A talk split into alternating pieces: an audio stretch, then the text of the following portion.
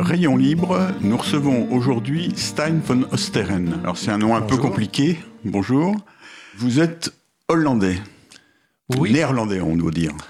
Ah oui, ça commence souvent par ça, effectivement. Euh, c'est, il faut dire néerlandais, mais je ne le dis jamais parce que quand je dis ça, les gens ils pensent que je suis irlandais. Oh là là. Et donc je reste sur hollandaise, qui est, euh, faux. en fait, ça veut dire euh, habitant de la province de Hollande. Mais comme il y a deux provinces d'Hollande, c'est un peu compliqué.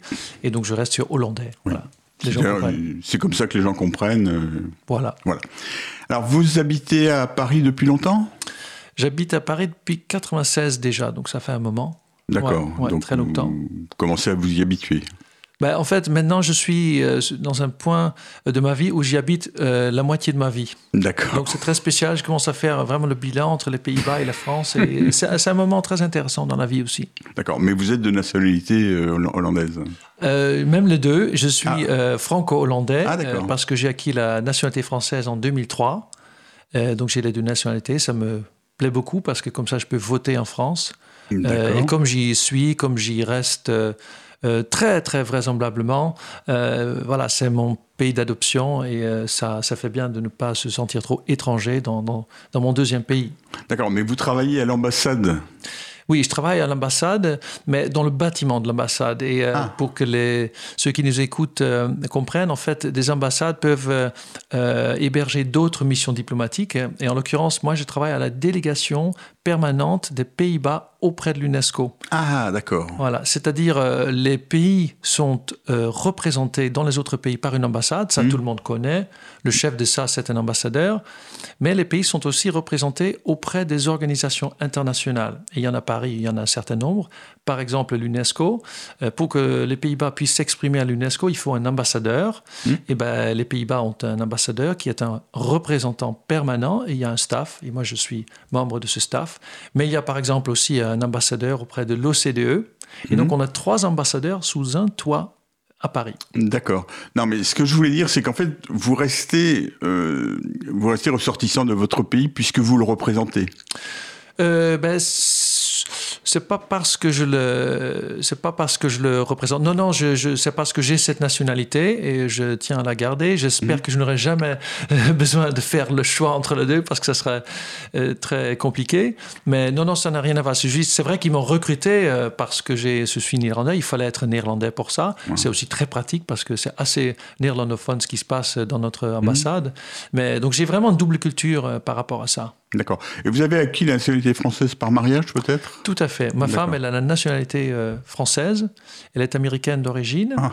mais elle a la nationalité euh, française. Et donc, grâce à ma belle-mère, qui est vraiment française de souche euh, et que je remercie beaucoup, euh, j'ai pu acquérir cette nationalité. Ouais. D'accord. Donc vous êtes une, une famille très, très mondiale.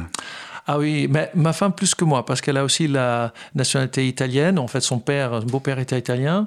Et moi, je suis un simple Hollandais, euh, bon, qui, qui- qui est venu en France et qui a maintenant la double nationalité. Mais je fais quand même assez hollandais.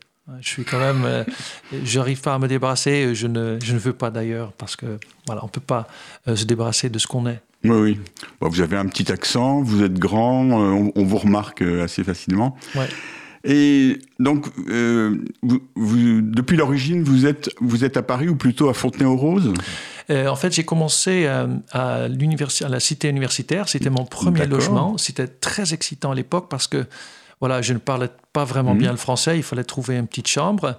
Et euh, j'avais une chambre de 9 mètres carrés à la cité universitaire, dans le, bouleva- dans le Boulevard Jourdan boulevard Jourdan, où il y a aujourd'hui une piste cyclable qui m'intéresse beaucoup.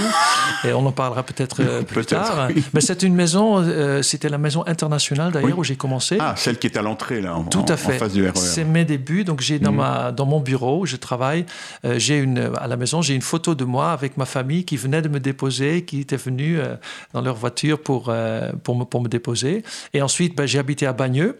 Donc Oui. j'ai déménagé parce que j'étais là juste pendant l'été et ensuite quand les étudiants sont revenus, voilà, il, a fallu que je déménage. Et donc j'ai vécu dans une maison d'étudiants avec d'autres d'autres étudiants. C'était très sympa. Ça m'a permis de connaître la banlieue. Et ensuite, ben, je suis revenu à Paris parce que je voulais acheter un appartement. Je ne voulais pas être locataire.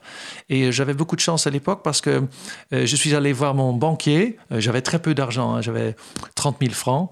Et j'ai dit, je veux acheter un appartement à Paris. Et bah, le banquier m'a regardé et dit, avec de grands yeux, euh, euh, vous faites quoi ici? Et donc je dis, bon, bah, je vais regarder aux Pays-Bas. Alors, et là, à l'époque, c'était possible d'emprunter de, l'argent et de rembourser juste des intérêts. Donc mhm. même jusqu'à la fin de sa vie, euh, voilà, c'était un bon deal. Et donc ça m'a permis d'emprunter de, l'argent et d'acheter mon premier studio. Et je suis bah, très content que j'ai pu faire ça parce que ça m'a permis de bah, de sortir du cercle infernal d'être locataire, de toujours donner, de jeter de l'argent par la fenêtre, et de devenir un peu autonome et d'être rassuré par rapport à ça. Parce que quand vous êtes étranger et euh, quand vous venez dans un autre pays, euh, c'est quand même pas très agréable de savoir que quelqu'un peut vous mettre dehors d'un jour à l'autre, et, euh, et voilà, vous n'avez nulle part où aller. Donc c'était très important pour moi d'être propriétaire, et aujourd'hui c'est le cas. D'accord, mais alors ça c'était à Paris le studio?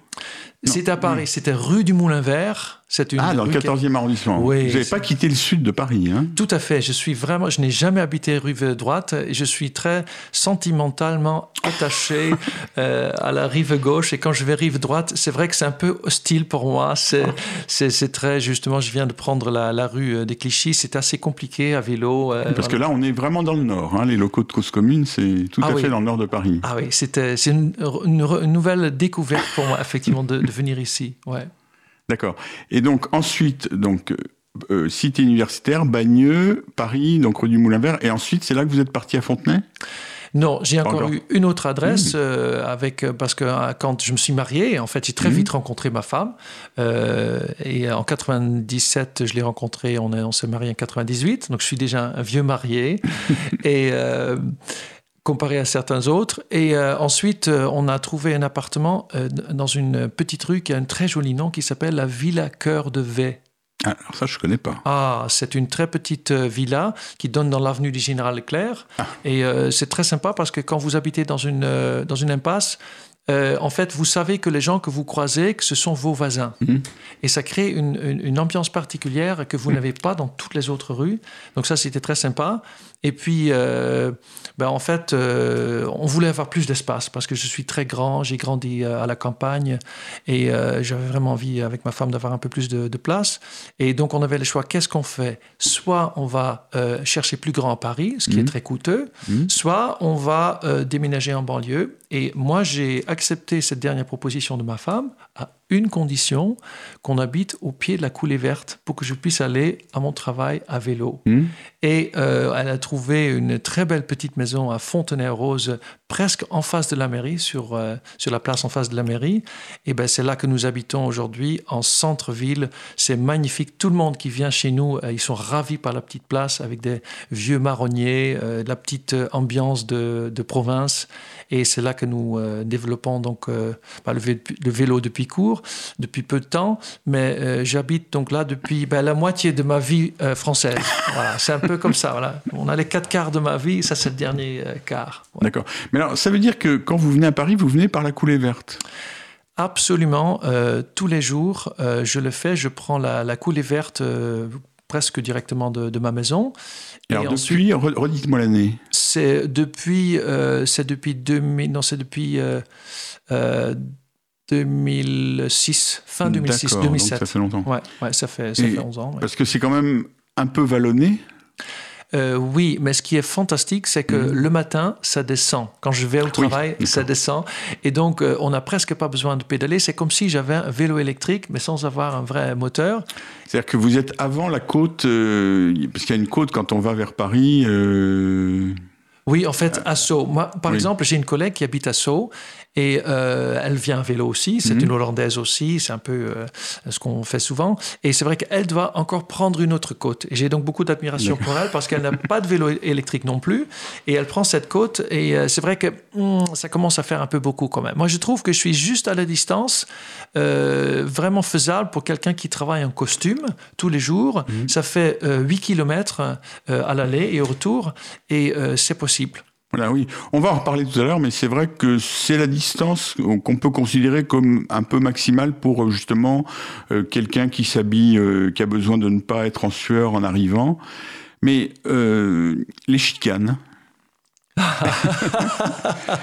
moi je connais un petit peu, donc je, ah. vous avez connu quand il y avait des chicanes partout?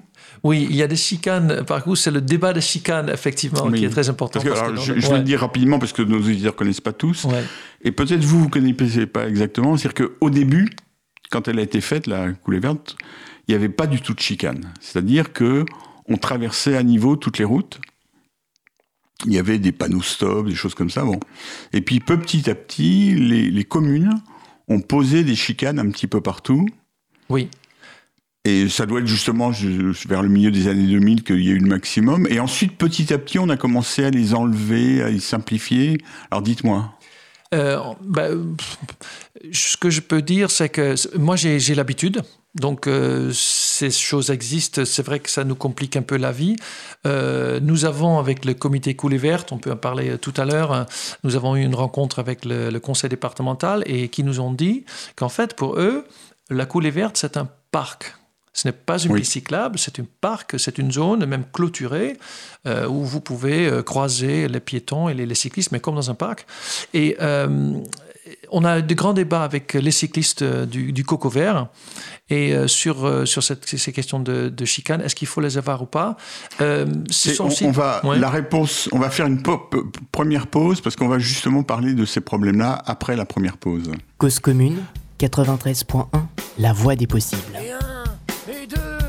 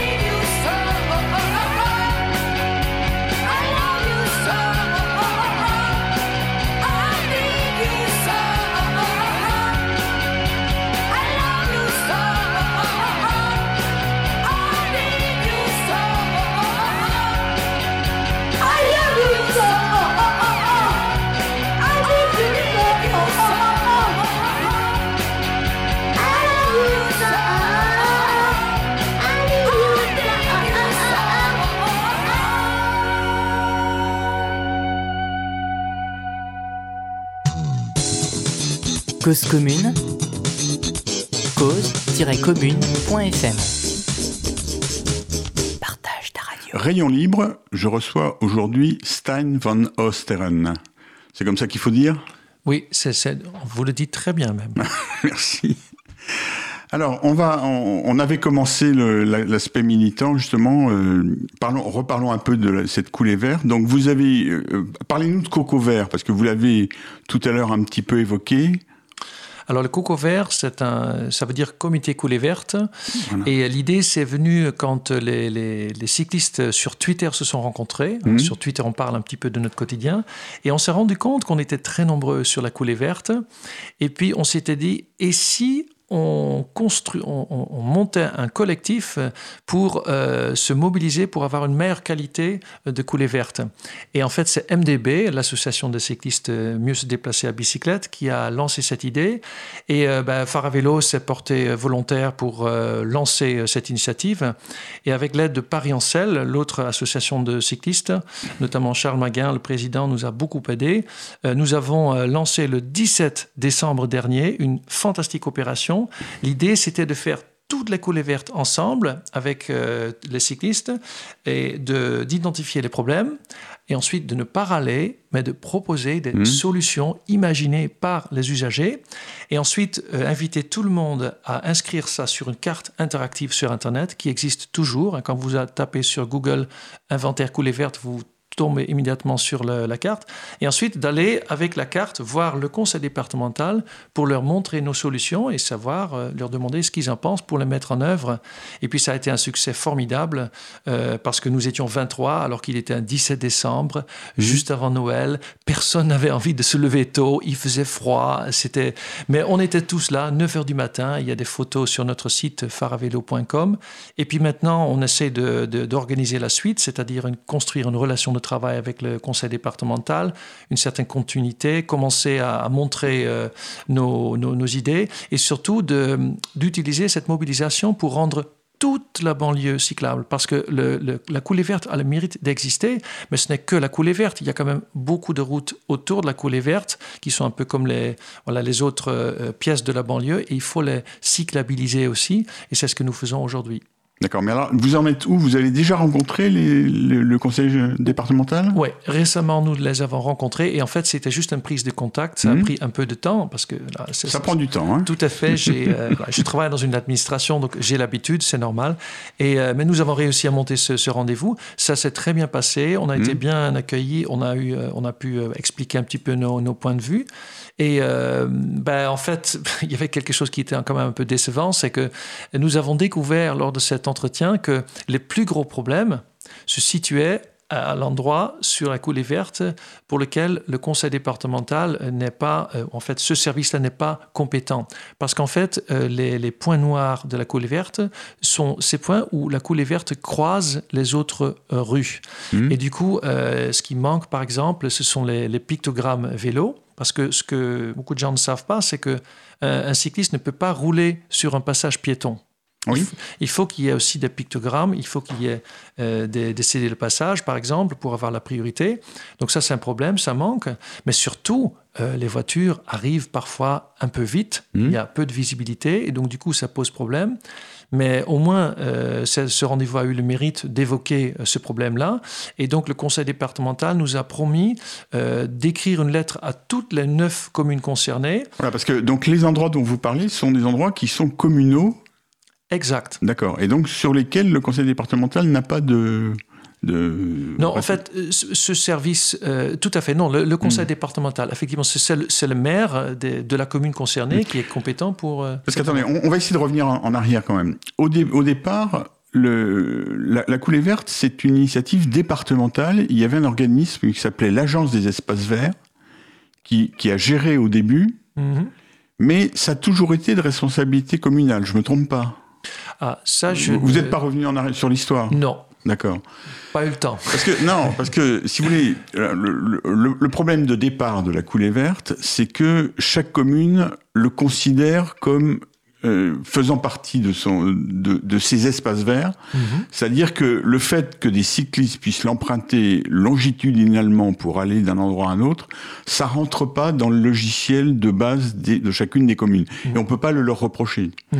Et donc il faut qu'il y ait une, une, une, volonté départementale, et elle était portée à un moment par l'Agence des espaces verts, qui, qui avait conçu euh, l'objet. Mais c'est aussi pour ça qu'ensuite les communes, alors revenons à l'histoire des, chicanes, donc les communes ont pensé utile de freiner les cyclistes au croisement, y compris, je pense à un endroit, je crois que c'est sur Fontenay d'ailleurs, où c'est une toute petite rue de desserte locale qui croise la, la, coulée verte, qui est théoriquement un itinéraire européen pour les cyclistes. Et c'est clairement la, rue de desserte locale qui a la priorité. Euh, oui. Euh, dans, ça se voit dans la tête des aménageurs qui ont fait ça. Oui. Et, pourtant, euh, nous avons soulevé cette question pendant, pendant l'entretien. Et on a évoqué, en fait, le, le conseil départemental nous a dit qu'il y a un problème de vitesse. Effectivement, il y a. Mais vitesse des cyclistes ou vitesse des automobilistes C'est un peu ça. Il y a de plus en plus de. La bonne nouvelle, c'est qu'il y a de hmm. plus en plus de cyclistes et c'est une excellente nouvelle. Euh, la mauvaise nouvelle, c'est que la vitesse, et beaucoup de cyclistes, ça se mélange pas bien avec les tortues, avec les, avec les, piétons qui vont plus lentement que, que le vélo. Donc, ben, mathématiquement, mécaniquement, ça pose des problèmes. Et effectivement, ce problème est géré aussi avec les, les chicanes parce que ça ralentit euh, les, euh, les, les cyclistes. Oui, mais alors justement, au départ, je ne sais pas si vous le savez, il y avait deux, deux cheminements séparés pour les piétons et pour les cyclistes, dont l'un était administrativement une piste cyclable et l'autre euh, un endroit piétonnier. Et je ne sais pas, il y a longtemps, ça, doit être à peu, à peu près au moment où vous l'avez commencé à apprendre, on a mis les deux avec le statut piéton. C'est-à-dire que les, cyclistes sont devenus des, citoyens de seconde zone par rapport aux piétons, alors qu'avant, il y avait clairement un cheminement pour chacun des deux. Oui, c'est vrai. Et c'est ce que nous avons euh, dit aussi pendant mhm. l'entretien. Nous avons proposé effectivement. De revenir à. Tout à fait, parce qu'on mhm. que on ne peut pas mélanger les cyclistes et les, euh, et les, piétons. Si on veut aller au-delà d'une simple promenade mixte, euh, si on veut permettre aux, cyclistes d'aller au travail euh, sur une piste, il ne faut pas les mélanger aux piétons. Ça, c'est très, très problématique. Mais le conseil départemental nous a expliqué qu'ils ont testé ça, cette séparation depuis de longues années, et que le résultat était négatif. Et donc. C'est-à-dire ben, C'est-à-dire que ça ne marchait pas. Il y avait quand même des piétons qui allaient à droite euh, alors qu'ils ne pouvaient pas aller à mm. droite. Et je le constate moi-même aussi mm. sur la rue, du, de, rue Saint-Verger-Torix, par exemple, dans le 14e arrondissement. il y a bien une partie euh, bien séparée pour les piétons, mais ils sont quand même sur la piste cyclable. Euh, moi, personnellement, je pense que la seule chose qui puisse vraiment nous sauver, c'est le nombre de cyclistes. C'est quand on sera tellement nombreux, quand vous regardez les vidéos, par exemple, des cyclistes aux Pays-Bas, vous voyez un flux bah, qui fait presque peur parce que vous, vous n'allez pas vous faufiler entre les cyclistes. Et ben, je suis certain qu'en France, on va arriver à cette situation parce que voilà, le vélo, c'est plus pratique. Aujourd'hui, les, rues sont trop bouchées pour, euh, pour avoir un avenir euh, avec uniquement un transport euh, en voiture. Donc, mais cette certitude, cette... certitude, vous l'avez, mais vous n'avez pas réussi à la faire passer aux, aux ingénieurs qui sont en face de vous bah Parce que je ne peux pas créer des cyclistes comme ça en quelques semaines. Donc, donc, donc les, les, deux cheminements vont rester piétons euh, il y aura, non, mixte, il faut rester mixte. En fait, ça va rester un seul chemin euh, mm. mixte. C'est la, la, recette euh, qu'applique le conseil départemental, comme, bah, comme un parc. Quoi. Vraiment, il faut le faire comme ça. Et donc, du coup, mm. personnellement, je l'applique aussi quand je roule sur la, la coulée verte. Mm. Je préfère payer le prix de la lenteur, mais d'être tranquille et euh, dans le verre, plutôt que d'être sur la route et d'aller vite, mais de, prendre le risque de me faire percuter par un automobiliste qui a qui, qui, qui m'a pas vu. Oui, ben, d'accord, mais ça dépend du temps perdu quand même aussi. Hein. Ça dépend aussi des heures. Ben, c'est marrant ce que vous dites, euh, le temps perdu, parce qu'il n'y a pas de temps perdu, euh, c'est du temps gagné pour moi. Vraiment, c'est sur la coulée verte, c'est un moment, c'est un, sas de décompression, c'est mmh. mon laboratoire. c'est là que les idées émergent, c'est là que ben, c'est le seul moment où on n'est pas connecté, où on, est, euh, où on a l'esprit qui roule en roue libre, mmh. où, où, vous pouvez parler, pratiquer. Par exemple, parfois quand je dois faire des, discours, je fais ça sur mon vélo et c'est juste un plaisir incroyable. Je, je, je, comprends ce que vous dites, mais je pense que par exemple, à la belle saison, quand vous rentrez le soir oui. et que qu'il fait beau à l'heure où vous rentrez, où il y a beaucoup de piétons, euh, ça doit quand même euh, non ben, En fait, pour oui, s'il y a énormément de piétons sur une très grande distance, ça va poser problème. Par exemple, le matin, euh, quand je descends euh, un peu plus tard que d'habitude et j'arrive près de la gare du métro, le terminus Châtillon-Montrouge, mmh. là, il y a tellement de piétons, ça devient presque absurde de, rouler encore. Si effectivement toutes les coulées vertes étaient aussi peuplées de piétons, c'est vrai que j'arrêterais de, de, le prendre.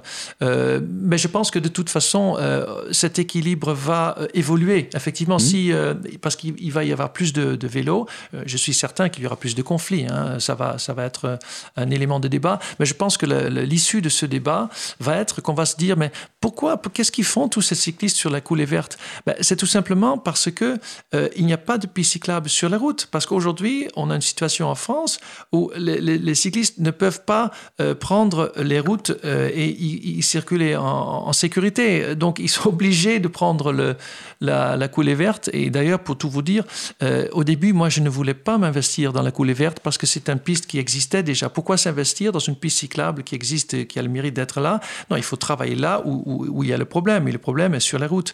Mais bon, cette piste cyclable a le magnifique euh, avantage de fédérer les gens. C'est presque un objet euh, affectif. Les gens mmh. aiment la coulée verte. On peut y faire des apéros, on peut s'y rencontrer, on peut s'arrêter. Et euh, ben, c'est maintenant le moteur de notre travail associatif avec les cocos verts. Très bien. On va marquer une deuxième pause. Cause commune, partage ta radio. Dans le parc des buttes Chaumont, un cycliste de 5 ans s'apprête à vivre un grand événement, encouragé par son père et par sa maman. Il va faire du vélo comme les grands. Il empoigne son guidon, c'est parti pour le grand frisson. Sans les petits trous qui stabilisent, va falloir qu'il improvise. Notre équilibriste s'élance sur la piste. Il tombe.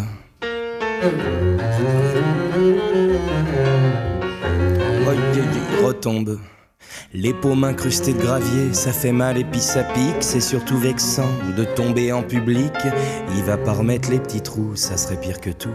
Attention, il enfourche son bolide et c'est reparti pour la chevaucher intrépide. Au premier coup de pédale, il bascule et puis ça fale. Il fait rien qu'à l'énerver ce vélo qui fait que tomber. C'est quand même très énervant, ces vélos qui tombent tout le temps. Un coup de pied dans le porte-bagages, ça change rien, mais ça soulage.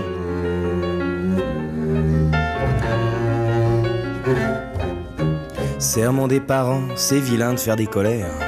Et faut être patient et avoir un bon caractère. Mais s'énerver, c'est légitime, faut se faire respecter des machines. Avec mon scooter, je connais les mêmes déboires.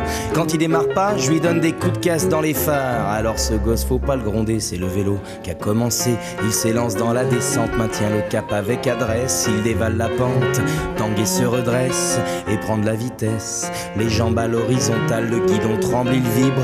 Il sautille sur la selle, mais garde l'équilibre. Il veut faire coucou de la et se vautre un peu plus loin.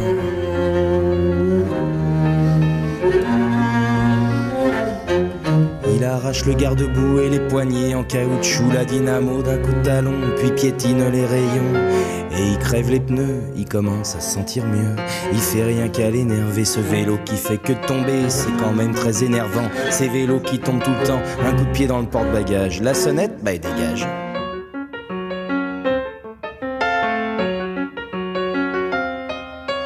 Mais faut pas faire de colère, alors écoute-moi bien. Plutôt que d'essayer d'arracher les caps des freins, fais levier avec un bâton pour pas te baiser les mains. Cause commune, cause-commune.fm La voix des possibles. Rayon libre, je reçois Stein von Osteren.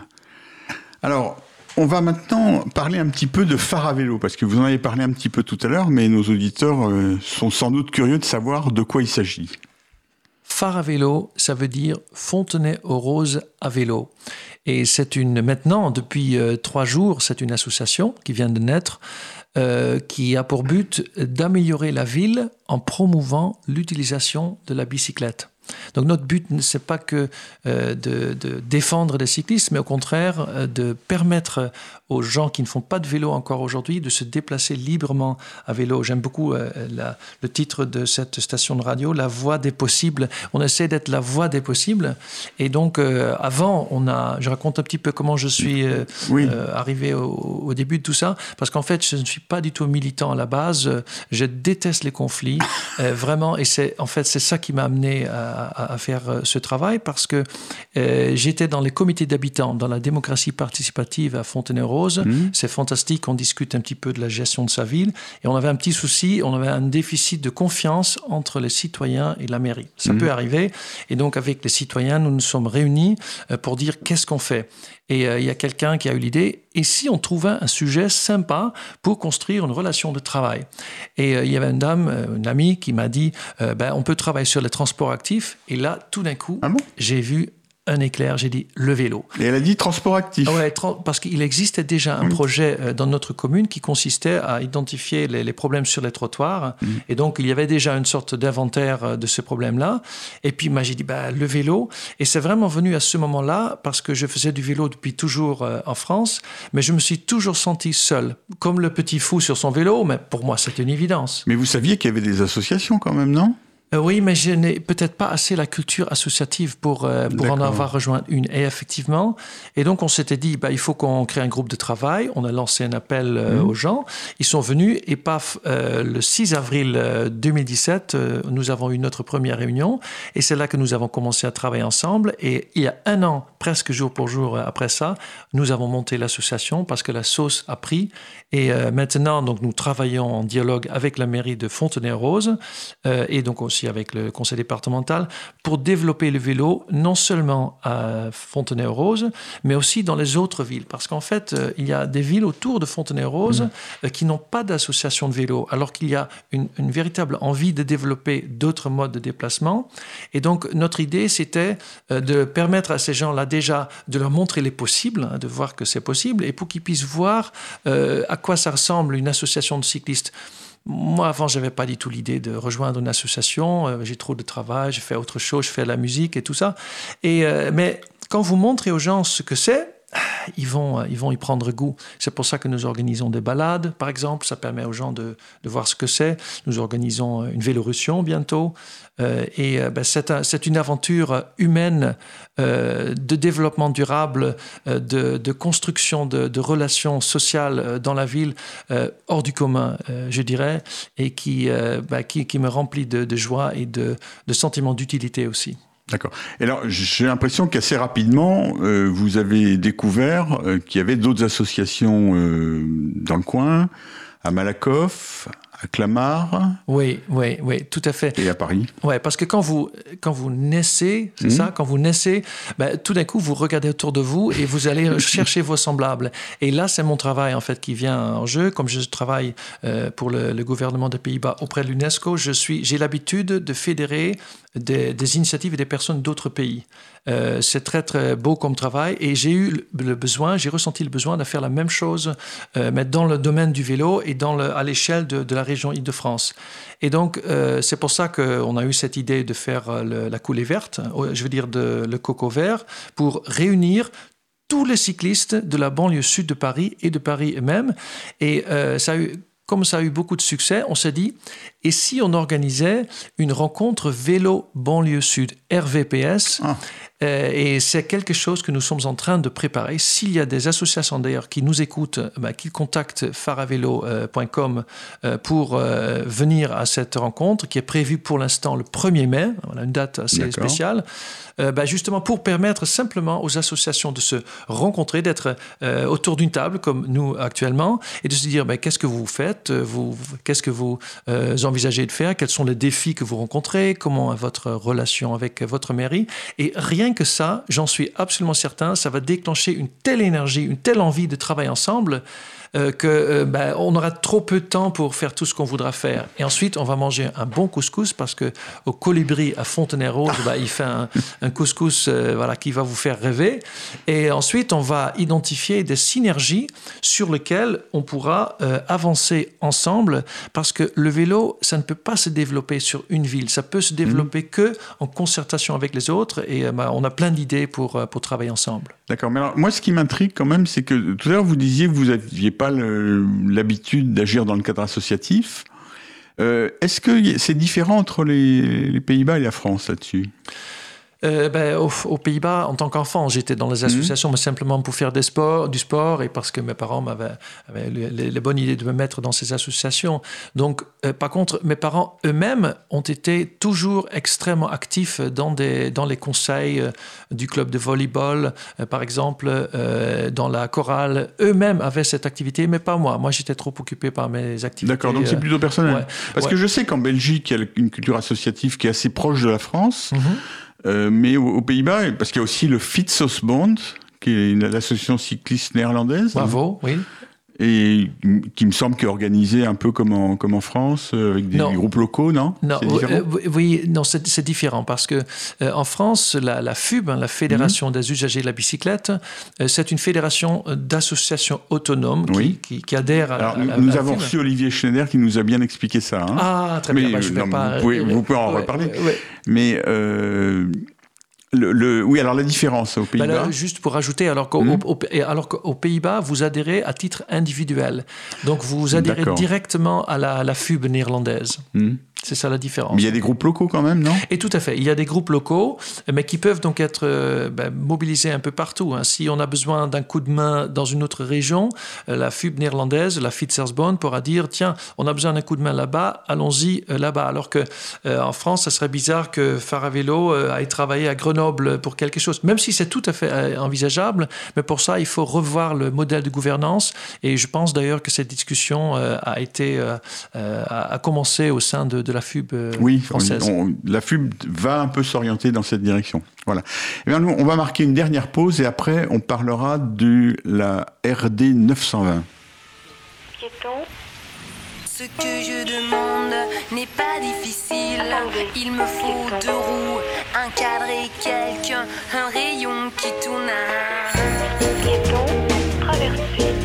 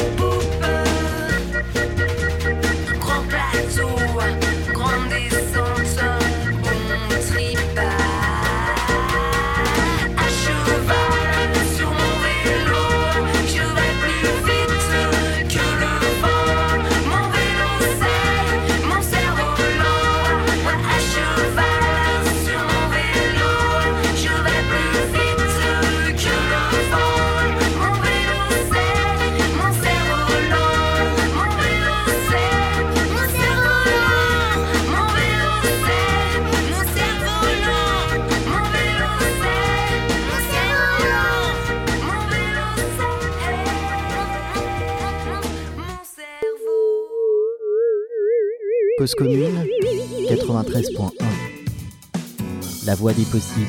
Réunion libre, nous recevons Stein van Oosteren. Alors Stein, maintenant on va parler d'un sujet d'actualité vraiment. C'est l'aménagement de l'ancienne Nationale 20, la RD 920 comme on dit maintenant, puisque c'est une route départementale, entre la porte d'Orléans et euh, Bourg-la-Reine. voilà. Donc, en fait, c'est effectivement c'est un itinéraire qui est tout à fait parallèle à la coulée verte, euh, qui est plus plat et qui est direct. Euh, donc, il est moins pittoresque. Mais précisément, il y a une, euh, un projet de réaménagement de la coulée verte, de la RD 920, et euh, vous, comme moi et comme de nombreux cyclistes, on a été surpris quand on a vu le projet qui est soumis à concertation. Oui, effectivement. Euh, euh, pour commencer, il faut quand même dire que le projet est mieux qu'avant, parce qu'aujourd'hui, c'est une plaque de bitume avec quelques lignes dessus, un séparateur au milieu, et il y a, ça déferle. C'est l'enfer pas pour l'automobiliste seulement, mais surtout pour le cycliste qui mmh. n'a absolument pas de place. Euh, le projet euh, bah, commence mal depuis Paris, euh, à savoir il y a 300 mètres, il y a un tronçon de 300 mètres où il y a une largeur de 50 mètres. qui aurait pu être consacré au moins à une petite piste cyclable sécurisée. Mais en fait, il n'y a même pas de piste cyclable. Il y a juste sur le côté deux contre-allées soi-disant apaisés, euh, qui sont en réalité euh, du stationnement euh, voiture, où le cycliste peut rouler soi-disant agréablement. Mais si vous regardez cette photo, et ça c'est vraiment le point d'orgue de, cette, de, de, mon argumentaire, c'est que vous voyez un cycliste qui roule sur cette route qui est donc très peu large, et en plus entouré de deux fils de stationnement, avec une voiture derrière lui qui ne peut pas dépasser le vélo légalement. Parce qu'en ville, quand vous dépassez un vélo, il faut au moins un mètre de distance. Donc, qu'est-ce qui va se passer? Ce cycliste, il aura le choix entre soit se manger une portière d'une voiture qui, euh, qui veut partir, soit se faire klaxonner par un automobiliste qui sera peut-être euh, pressé de, de, se rendre à Paris. C'est une situation extrêmement stressante, euh, à, la limite dangereuse, et surtout, et c'est ça qui nous fait le plus mal, qui ne va pas donner envie aux gens de changer leur, leurs habitudes et d'essayer de faire le vélo. Ça, ça va couper la voie des. Possibles alors qu'on a besoin d'une voie des possibles. Alors il faut dire d'ailleurs que cette situation existe déjà à un certain nombre d'endroits, dans Paris par exemple, sur le boulevard des Invalides et sur quelques avenues euh, dans le 7e où les cyclistes sont censés passer par la contre-allée et où un bon nombre de cyclistes préfèrent rester avec les voitures dans la voie principale plutôt que d'avoir une voiture qui le, qui le klaxonne derrière.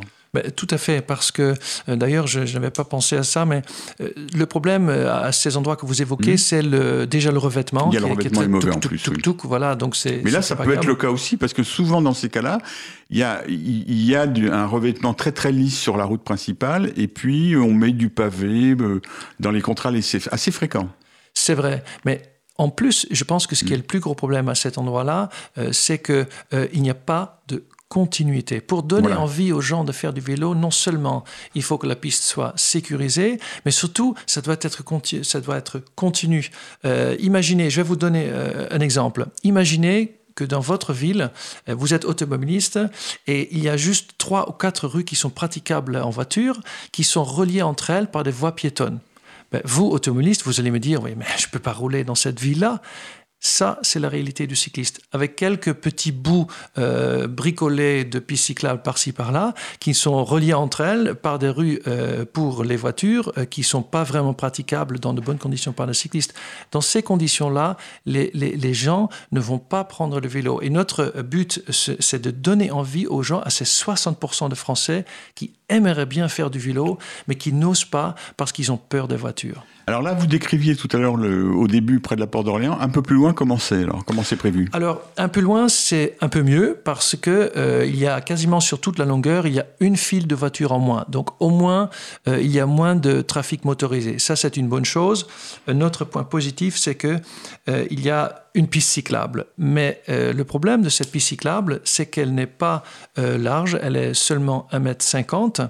Et ça peut vous surprendre. Vous allez euh, peut-être me dire, mais pourquoi râler? Vous avez une piste cyclable, en plus elle fait 1,50 m de large. Eh bien, sur cette piste cyclable, vous ne pouvez pas doubler un autre cycliste. Et ça va peut-être vous surprendre aussi, vous ne pouvez pas rouler à deux. Hmm. et pourquoi c'est important de pouvoir rouler à deux? Ben, Aussi pour pouvoir euh, euh, dépasser l'autre. Mais du coup, quand vous êtes à deux, vous, avez plus envie de faire euh, du, vélo. Vous pouvez sortir de votre soirée et de passer un moment ensemble comme vous le faites dans votre voiture.